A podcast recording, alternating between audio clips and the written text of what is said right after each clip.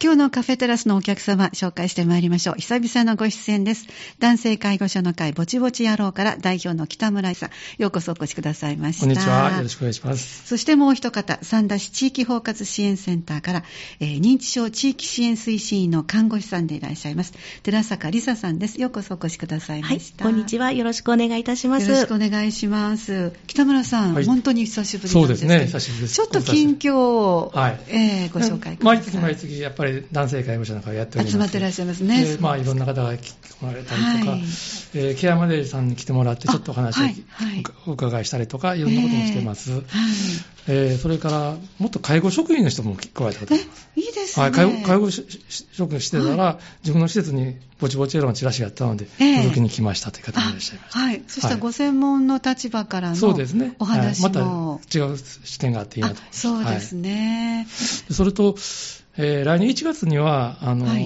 行政書士さん、ちょっと私の友達が行政書士のあ開業したので、はい。ちょっとお前、いっぺん話しに来いよって言ってお願いしてみまええした。ええ。彼もね、その男性介護者とか介護者の会にちょこちょこ出入りしてるもんで、ええ。あこれなら面白い、ちょっと来てはいって話をして、それを来月、来月じゃない、来年か、1月に。どんなお話におお伺いしたいなと思ってらっしゃいますうーんあの、どんな話ができるのかまだよくわかんないんですけど。かああ、まだ打ち合わせはしていらっしゃはいらない。でも、やっええぱり行政書士としてはいろんなうん書類の作作成だとか、ね、そういうところがあると思うので、ね。えーこれからやっぱり一人身になったりすることもあるし、うんえーまあ、施設関係の引っ越しなんかのこともあるし、そうですでね。ニュータウンなんかだとやっぱり自分の家の勝負みたいなこともいろいろ出てきますからね。ね。そういうことも聞きたいなというふうに思ってますけど、あの、個人に戻ると、人生で初めてのことだらけなので、そうですね。プロの方はもうよくご存知だけども、本当にそのあたりはね、お伺いすると、ちょっとこう不安が、よくいつも言いますけど、ちょっとだけでも分かっていると不安がね、軽くなるのでね、はい。全然違う、介護も一緒ですけどね。そうですね、本当にね、笑顔で介護するためには、ぜひこう、先々にお聞きいただいて、そうですね。うん、あの安心できる材料だけをまずはね、あの入れといていただくとね、皆さん、不安だけが先に行きますよね。そうです。わからないとやっぱ怖いですからね。ねだから割と私たちもあの友達同士集まると、なんかもう眉間にしわを寄せて、介護が待ってるのよみたいな、いやいや、そうじゃなくて、行政がね、手伝ってくださったり、また民間でもいろんな方が手伝ってくださるし、そんな心配しなするばかりじゃなくていいよって話をしたら、そんな気楽にとか、いや、結局そうですよね。気楽になるまでちょっと時間かかるんですよ。時間はかかりますね時間かかるというかね、やっぱり、あの、そこへ行くまで、ちょっと、やっぱり大変な時やっぱ、大抵あると思います。突然始まるのでね、はい実際はね、はいそのためにも予備知識を入れておくと、はいあこれが来たのねとそうですねっ。ていうねあの予測が立つのでね。そうですね。でそういう意味も含めてあの北村さんとはよく認知症の、ね、ご本人のお話なども、あのサポートもしながらはい。伺っていましたけど、古谷さんの、ね、ご一緒にして来ていただいたりとか、はコロナでなかなか、ね、ご本人の声の,、ね。あのご出演ができなかったんですけども、もう彼も今、あの、兵庫県の会議だとか、ええ。あと、若年性認知症支援センターの会議とかにも、ああの、参加してはい。りしてます。ええはい。活躍してらっしゃるんですね、それぞれ皆さんね、一生懸命してらっしゃる、その今日は映画のお話と皆さんにこのオープニングの時からお伝えしているんですが、この上映の開催へのこういきさつなども、どうしましょう、まずは北村さんからご紹介いただきましょうか。あの、オレンジランプという映画なんですけれども、はいこれ、今、あの、かなり有名になってしまいましたけれども、そうですね。丹野智文さんという方。はい。これ仙台でね、あの、車のセールスマン、トップセールスマンだったんですよ。丹野さんね。はいで、この方がはい。若年性認知症になってしまって、まあ、いろいろこんな、まあ、しばらくの間はやっぱり落ち込んだりとかしたみたいですけれども、あの、そこから、まあ、切り替えを、頭の切り替えをして立ち上がって、で、今はもう、認知症のことを知ってもらうために、本当にもう日本全国走り回って飛び回ってます。認知症のとか理解を持っているための講演会なんかをしてたりしてますね。ねえそうですね、はいほご本も出してらっしゃいますからね、私も拝読しましたけどね。で、その人の、あの、ことをモデルにした小説ができたんです。あ、ままずははい。小説が、オレンジランプという小説があるんですけれども、はいはい。その小説が出来上がって、で、それがこの度映画化されて、うん。えー今年の7月からはい。一般映画館で公開されたんですけれども、はい。ね、それがこの今年の10月からは各地であのいろんな団体が自主的に上映会してもいいよと、そういう仕組みに変わりました。そうなんですね。はい、だから、その制作者のところで申し込みすれば、ええ。あのそのメディアを貸してもらって、上映会をすることが可能だと、はい。そういう仕組みが出来上がったので、ええ。ぼちぼちやろうでやろうかなと思ったんです。私たちの力でね。はい。でもね、ちょっとやっぱり荷が重いんで、であの、はい。社会福祉協議会さんに、はい。ちょっとこんな話があんねんけど、どう、ええというふうええ。に振ってみたんです。はい。そうすると、非常に前向きに考えてもらったので、うーん。あのまあ、今回の上映だったというまあ、この丹野君というのは、やっぱり、先も申し上げましたけれども、あのものすごく前向きになってるんですね、今。ねあの落ち込んでいたっていうような話は聞くんですけれども、信じられないぐらい前向きですよね。現在はね。はいはい。あの昨日の晩ご飯を聞かれて何だったか悩むよりも、うん今晩何を食べようかというふうにワクワクしながら考えようよあ、そっとかそっか。はいはい。はい。そういうふうな考え方の人なんでうん。あー実にあの前すごいなと、確かお若いのは40何歳でしたよね。今49歳かなえっと、39歳では発症39歳で発症。で39歳で発症して市役所行ってみたらまだ介護保険使えませんよと言われそれはね。40歳ですおかしいですね。ただから市役所でじゃ何もできることありませんってあと言われたらしいですちょっとおかしいな、ちょっと待って、それ、傷病に手当とかなんかあるやろとか、ねえ年金、あの、紹介した年金も紹介しろよとか、はい僕は突っ込めたらなったんやけど、うーん。やっぱり市役所でじゃやることないって言われたということもありましたね。んなるほどね。それで、じゃあ、あの、お声をかけられた寺坂さんとしては、最初どのように、もうこの存在はご存知でしたか、映画の。そうですね。あの、オレンジランプに関しては、ええあのーもちろん存じておりました。うんえー北村さんおっしゃるように、うんもう、丹野さん、非常に、うんもう認知症に関する仕事をしてましたら、もう、ええあの知らない方はいないんじゃないかな。というぐらい。もうトップスターですね。そうですね。有名な方ですので、えで、また私どもも、あの、地域包括支援センター、社会福祉協議会の方でも、あの、あれですね、認知症に関する、うん。まあ、予防であったりですとか、まあ、ええ認知症そのものの普及啓発というところも、ええあの、これまでにも活動を続けておりました。うんええが、やはりあの、田野さんのようにですね、お若くで、あの、認知症になられるっていうケース、はいなかなか若年層でやはり発症される方は、まあ、うんレアなケースといった認識といいますか、まあ、近くでそういった方を見かけることもないしっていうので、はいはい。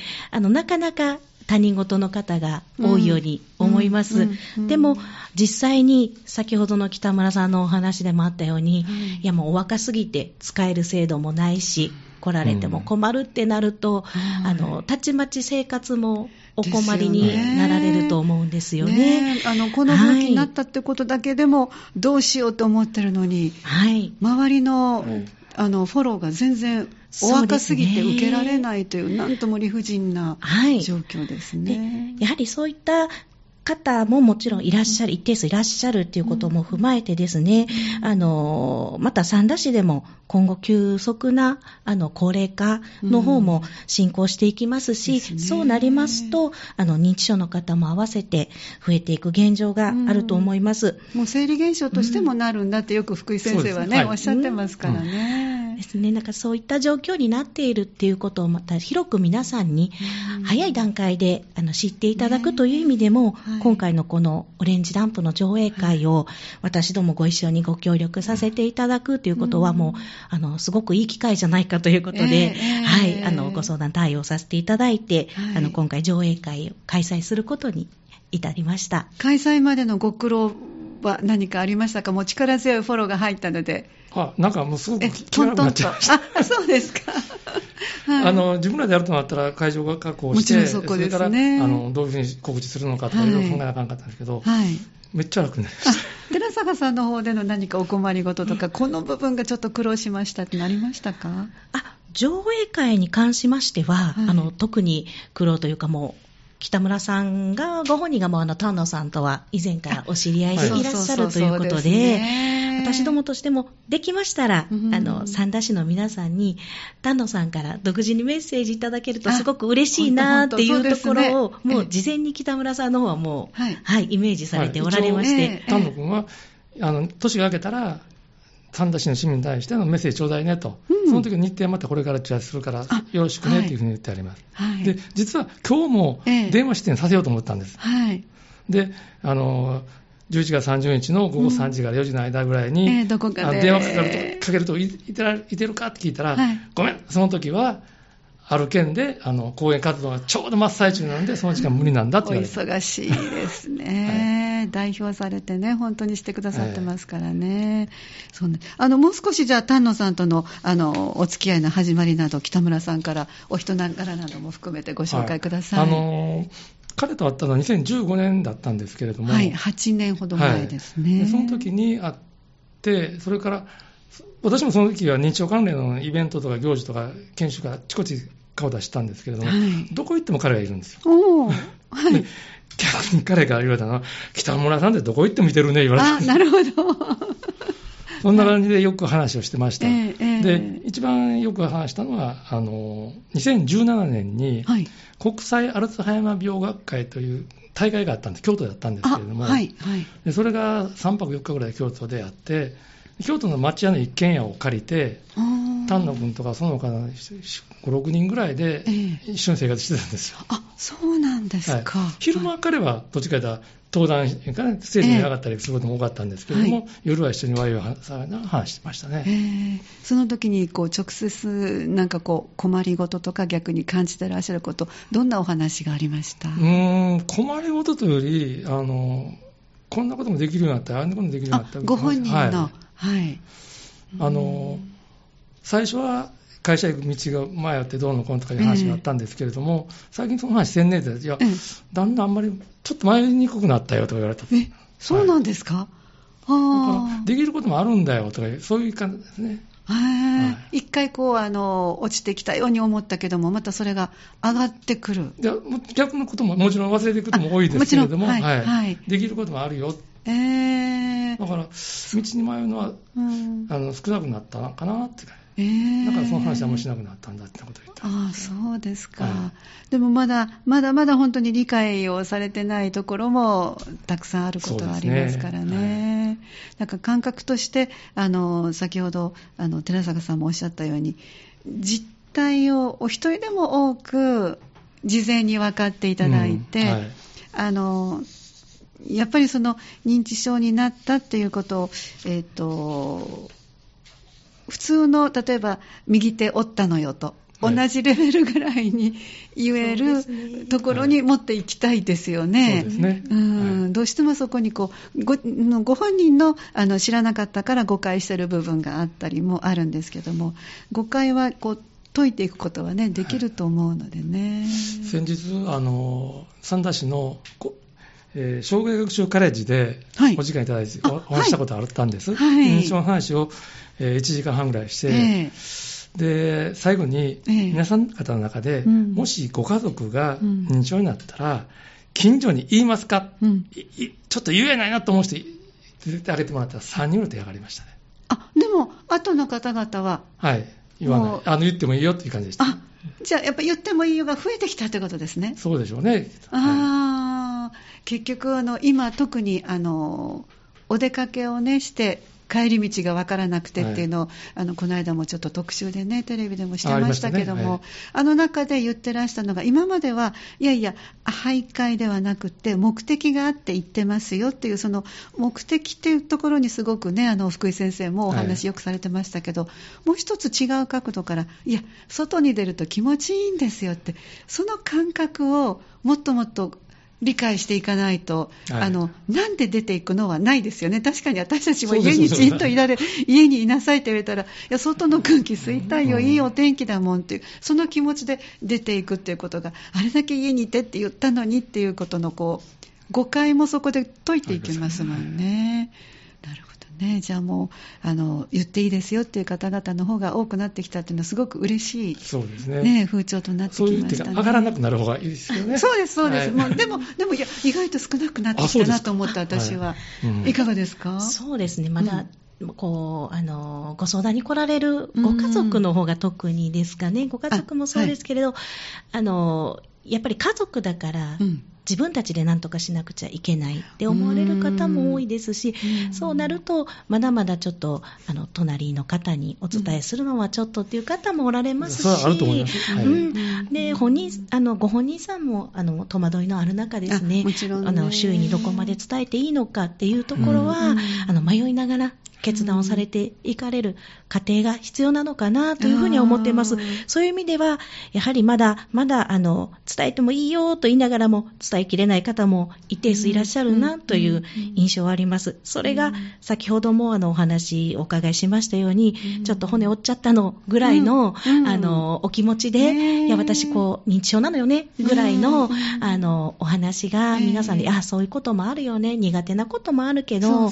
あのね、大事にされていることを皆さんうん。で大切にできる、うん。こう、関係性を築いていっていただくためにも、うん。このオレンジランプ、はい。ぜひ、ご覧になっていただけたらなと思います。はい、じゃあその内容は、ちょっと一曲お送りした後、映画の内容をじっくり伺っていきます。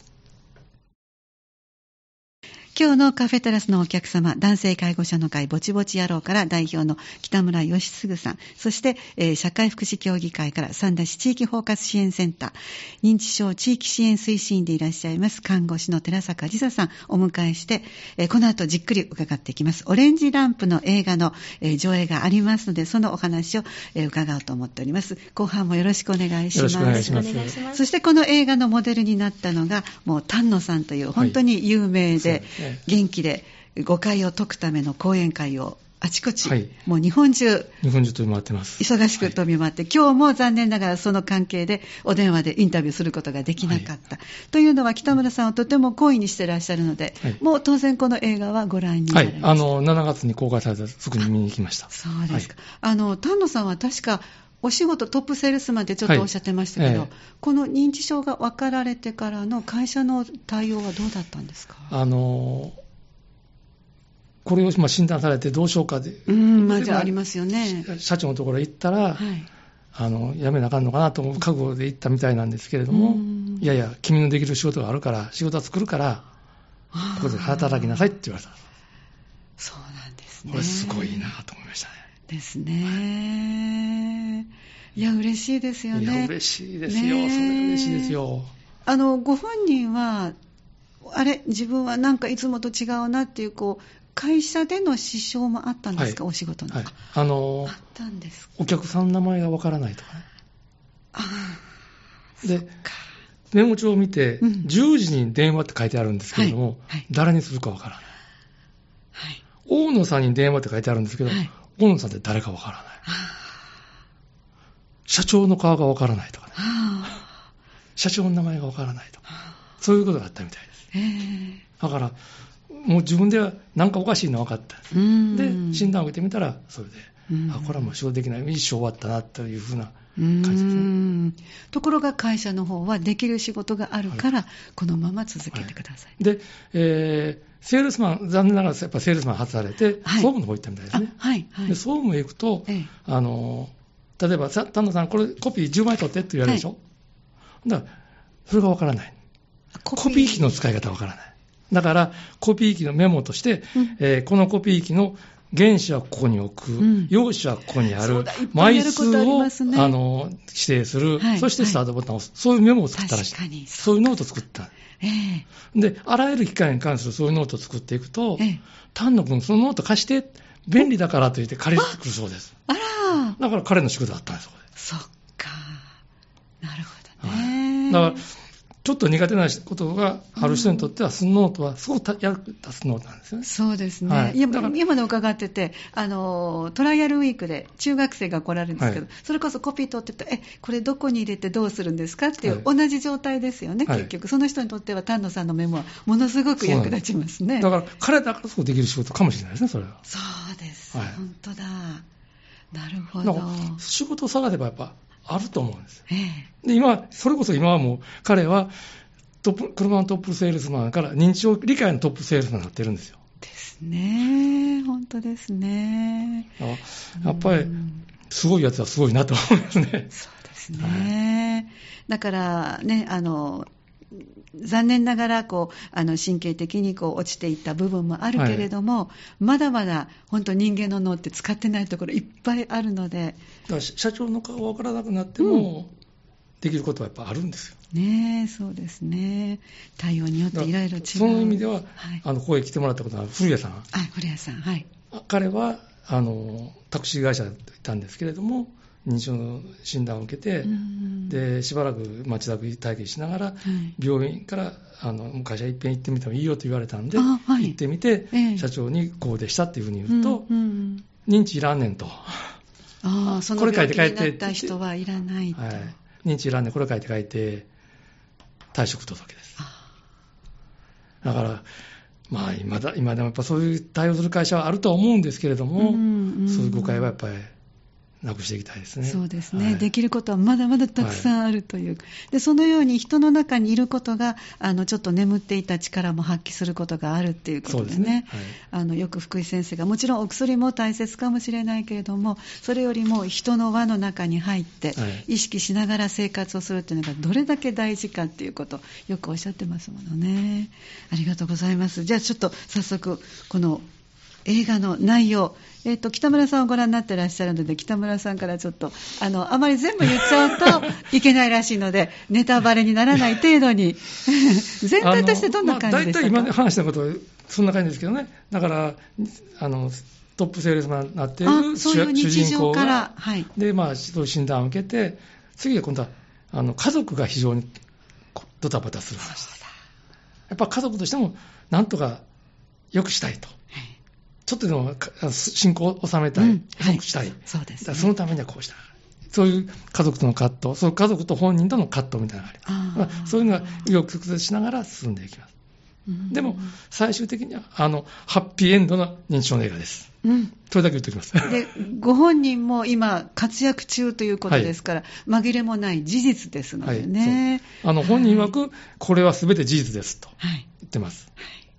だからハハッピーエンドの認知症映画ってそうざらにはないと思います。そうですね、はい。なかなかあの描く側がそうしたくなかったのかもしれませんけども、はい。ご本人から見たら、もうそんなにあの自分の中で、あの古谷さんもおっしゃってますけども、この病気になってとっても幸せですというふうなはい。こともおっしゃってました、よって言ってましたねはい。そうでしたからね、そういうあのご本人発信の映画と思ってもいいかもしれませんね。あのこの映画、じゃあどのようにしたら見ることができるのか、場所も時間も、じゃああのぜひおっしゃってください。はい。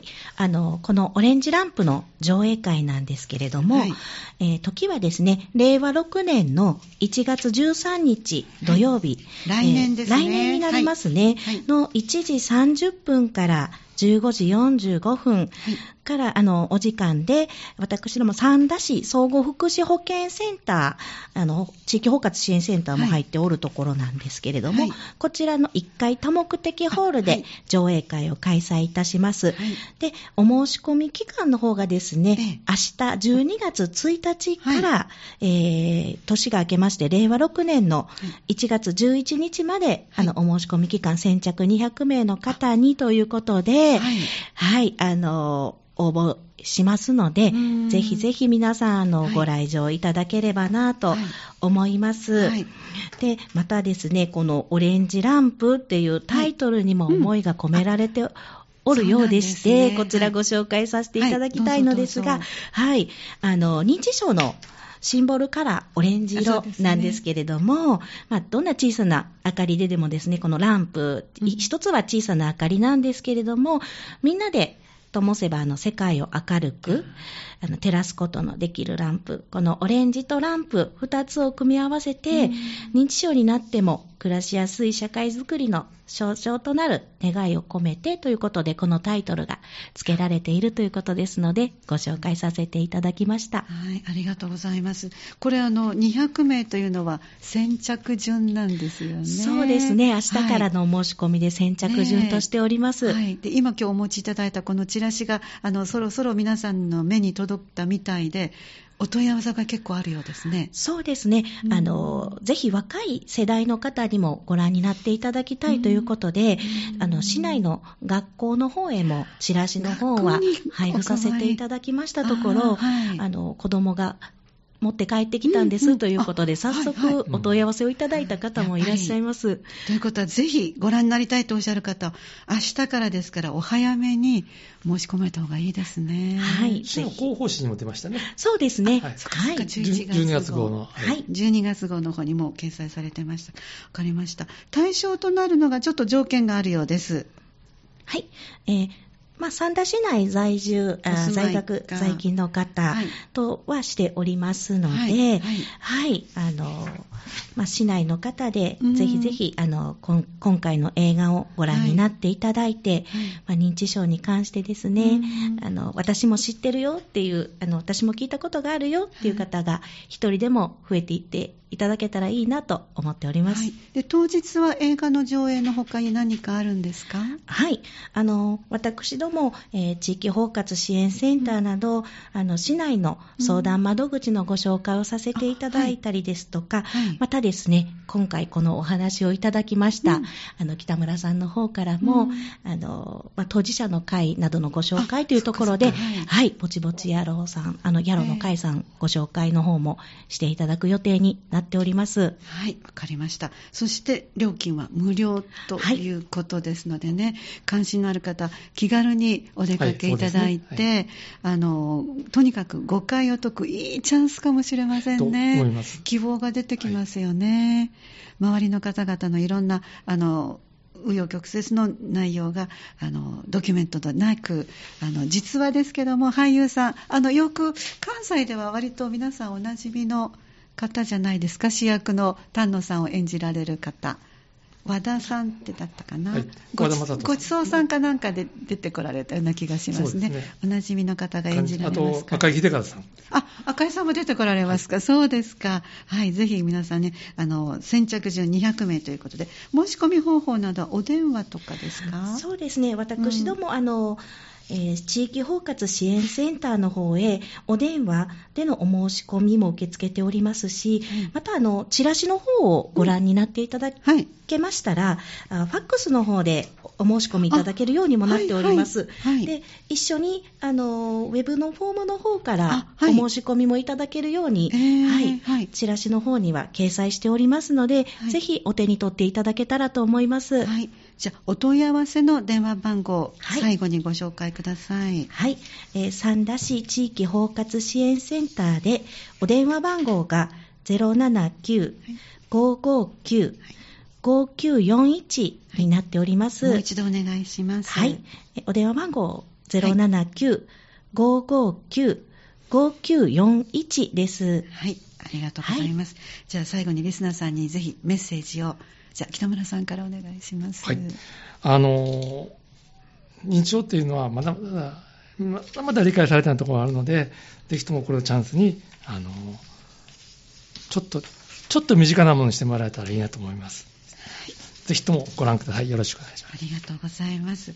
よかったら、寺坂さんも、はい。はい、ありがとうございます。本当に、あの、北村さんおっしゃるように、あの、認知症ってまだまだ先のことだよねとか、うんあの、もう自分は元気だから特に関係ないからいいですっていう方は多くいらっしゃると思うんですけれども、あの、本当に、いい映画だと思いますので、ぜひご家族皆様で、あの、一緒に見て、一緒に考えて、うん。ご家族でお話し合いいただけるような、はい、そういった機会になっていただけたらと思います。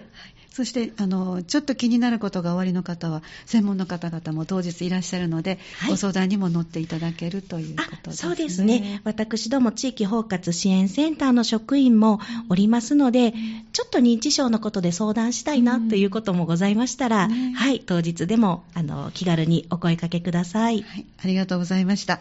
えー来年の1月13日、えー総合福祉保健センターの多目的ホールで上映されます、オレンジランプ。えーベースになっているのは丹野さんという、えー若年性認知症になられたこの方をモデルにした、えーハッピーエンドの、えー様子を描いた映画が無料で、えー見ていただけるというお話を今日いただきました。ご出演は男性介護者の会ぼちぼち野郎から代表の北村義嗣さん、そして社会福祉協議会から三田市地域包括支援センター、認知症地域支援推進員の看護師でいらっしゃる寺坂梨沙さんにお越しいただきました。どうもありがとうございました。ありがとうございましたありがとうございました。